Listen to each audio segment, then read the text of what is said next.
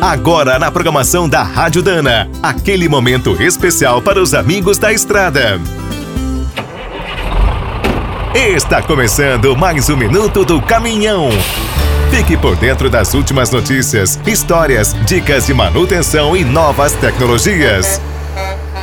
Cada vez mais ouvimos falar sobre os veículos elétricos. Hoje, diante de tantos avanços, ninguém duvida que essa mudança veio para ficar. Mas existe um grande desafio ainda sem solução: como aumentar a autonomia dos caminhões pesados, dos ônibus e até dos táxis? Uma alternativa é colocar um grande banco de baterias. O problema é o peso extra, que limita o desempenho, além da demora na recarga. Outra opção, testada por alguns países, é instalar redes aéreas nas estradas. A desvantagem é usar pantógrafos nos tetos dos veículos. A melhor tecnologia atual é o carregamento por indução. Está muito popular nos celulares, mas colocar numa rodovia é bem diferente. Apesar de todas as dificuldades, algumas empresas estão provando que é possível fazer. Uma delas é a israelense Electrion.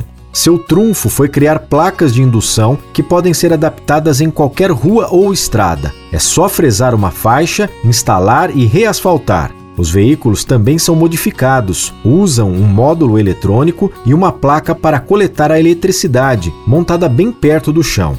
Atualmente, a tecnologia está sendo testada no dia a dia em Israel, na Alemanha, Itália e Suécia. A Iveco e a Volkswagen são parceiras. Quer saber mais sobre o mundo dos pesados? Visite minutodocaminhão.com.br. Aqui todo dia tem novidade para você. O Minuto do Caminhão é um oferecimento de Spicer e Álvaros. Desde 1947, uma dupla imbatível em componentes de transmissão, suspensão e direção. Comemore com a gente. Dana, 75 anos de Brasil.